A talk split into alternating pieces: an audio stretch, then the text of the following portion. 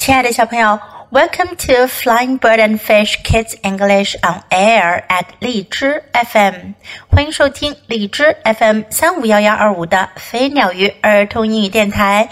This is Jessie，我是荔枝优选主播 Jessie 老师。今天我们接着讲 Arthur's Honey Bear Part Three 第三部分。上一回我们讲到，亚瑟把他的蜜糖熊卖给了妹妹维奥拉。我们来看看接下来怎样了呢？Arthur took all of his sell things and put them away。看来没有人再来买东西了。亚瑟把他所有放出来销售的东西都拿回去收了起来。He put the thirty-one cents in his mailbox bank。他把收到的三十一美分放进了他的邮箱储钱罐。He ate some of the cracker jack。 他吃了一些爆米花。He read the fortune on the prize wrapper。他从爆米花包装盒中拿出抽奖券，读了读奖券的预言。The fortune said, "Someone you love is gone." 预言说，你爱的人走了。A ring was inside，里面有一只戒指。Arthur put it on，阿瑟戴上了戒指。 then he colored a picture in his Color Me Nice coloring book. 然后他在新得到的填色本上给一幅画填了色。He colored a picture of a boy holding a teddy bear. 他填色的画是一个男孩抱着一只泰迪熊。Violet came in holding Honey Bear. 维奥莱走了进来，她抱着蜜糖熊。 he was dressed in a pink tutu. 蜜糖熊穿了一条粉红色的芭蕾舞裙。He was wearing a necklace and a bonnet. 他还戴了一条项链和一顶贝雷帽。Honey Bear is a boy," said Arthur. 亚瑟说：“蜜糖熊是男孩。”He does not like those clothes. 他可不喜欢这些衣服。 Honey Bear is my bear now," said Violet. 维奥拉说：“蜜糖熊现在是我的熊啦。I will dress him the way I want. 我想怎么给他打扮就怎么打扮。You don't know how to take care of him," said Arthur. 亚瑟说：“你不知道怎样照顾他。” Well, I am his mother now," said Violet, "and I am taking care of him." 维奥拉说：“嗯，现在我是他的妈妈，我正在照顾他呢。” I think Honey Bear misses me," said Arthur. 亚瑟说：“我想蜜糖熊想我了。” He wishes he were still my bear. 他希望他还是我的熊。Well, he's not," said Violet. 维奥拉说：“嗯，他才不呢。” She took Honey Bear for a walk. 他带着蜜糖熊去散步了。Arthur sat down and ate some more crackerjack。亚瑟坐了下来，又吃了一些爆米花。He took the ring and put it on a different finger。他拿下戒指，又戴上了另一根手指。He opened the Color Me Nice coloring book again。他又打开了填色簿。Then he whistled a little tune and thought for a while。 然后他吹起了口哨，想了一会儿。Violet came back，维奥拉回来了。She sat down with Honey Bear，她跟蜜糖熊一起坐了下来。Arthur thought some more，亚瑟又想了想。Then he said to Violet，Violet，Are you my little sister？然后他就跟维奥拉说：“维奥拉，你是我妹妹吗？” Yes, said Violet. 维奥拉说：“是的。”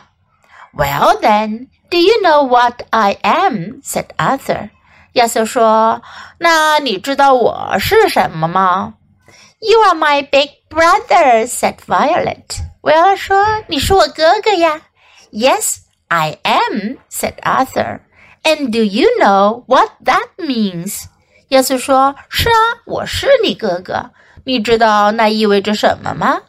No, said Violet. 维拉说不。That means I am Honey Bear's uncle, said Arthur. 亚瑟说：“那就意味着我是蜜糖熊的舅舅。” Arthur picked up Honey Bear and hugged him.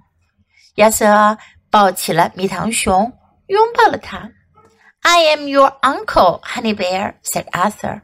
"I will always be your uncle." 亚瑟说：“蜜糖熊，我是你舅舅，我永远都是你舅舅。” And do you know what uncles do? said Arthur. 亚瑟又问：“你知道舅舅们会怎么做吗？”What do uncles do? asked Violet. 维奥莱问：“舅舅会做什么呢？” Uncles play with their nephews and they take them out for treats, said Arthur. 亚瑟说：“舅舅跟他们的外甥玩呀，他们还带外甥出去吃好吃的。” Honey Bear likes treats, said Violet. Can I come too? 维奥莱说：“蜜糖熊喜欢好吃的，我也能去吗？”All right, said Arthur. 亚瑟说：“好呀。” Arthur took the thirty-one cents out of his mailbox bank. 亚瑟从他的邮箱储钱罐中拿出三十一美分。Then he and Violet walked Honey Bear to the candy store. 然后他和维奥拉就带着蜜糖熊去散步。Arthur and Violet and Honey Bear had chocolate ice cream cones. 亚瑟和维奥拉还有蜜糖熊吃了巧克力冰淇淋甜筒。Honey Bear ate his ice cream cone on his uncle Arthur's lap. 蜜糖熊坐在他的亚瑟舅舅的腿上，吃起了冰淇淋甜筒。Honey Bear, I am glad I will always be your uncle," said Arthur. 亚瑟说：“蜜糖熊，我真高兴，我永远都是你舅舅。” Then Violet and Arthur helped Honey Bear eat all of his ice cream. 然后维奥拉和亚瑟就帮蜜糖熊吃掉了他的冰淇淋。Now let's practice some sentences in the story. Someone you love is gone. 爱你的人走了。Someone you love is gone. He does not like those clothes. 他不喜欢这些衣服。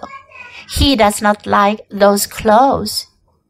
You don't know how to take care of him. 你不知道怎样照顾他。 you don't know how to take care of him. I am taking care of him. 我正在照顾他。I am taking care of him. Are you my little sister? 你是我的妹妹吗？Are you my little sister? You are my big brother. 你是我的哥哥。You are my big brother. Do you know what that means? 你知道这意味着什么吗？Do you know what that means? I am your uncle. 我是你舅舅。I am your uncle. Can I come too? 我也能来吗？Can I come too? Now let's listen to the story once again. Arthur took all of his sale things and put them away. He put the 31 cents in his mailbox bank. He ate some of the Cracker Jack he read the fortune on the prize wrapper. The fortune said, Someone you love is gone. A ring was inside. Arthur put it on.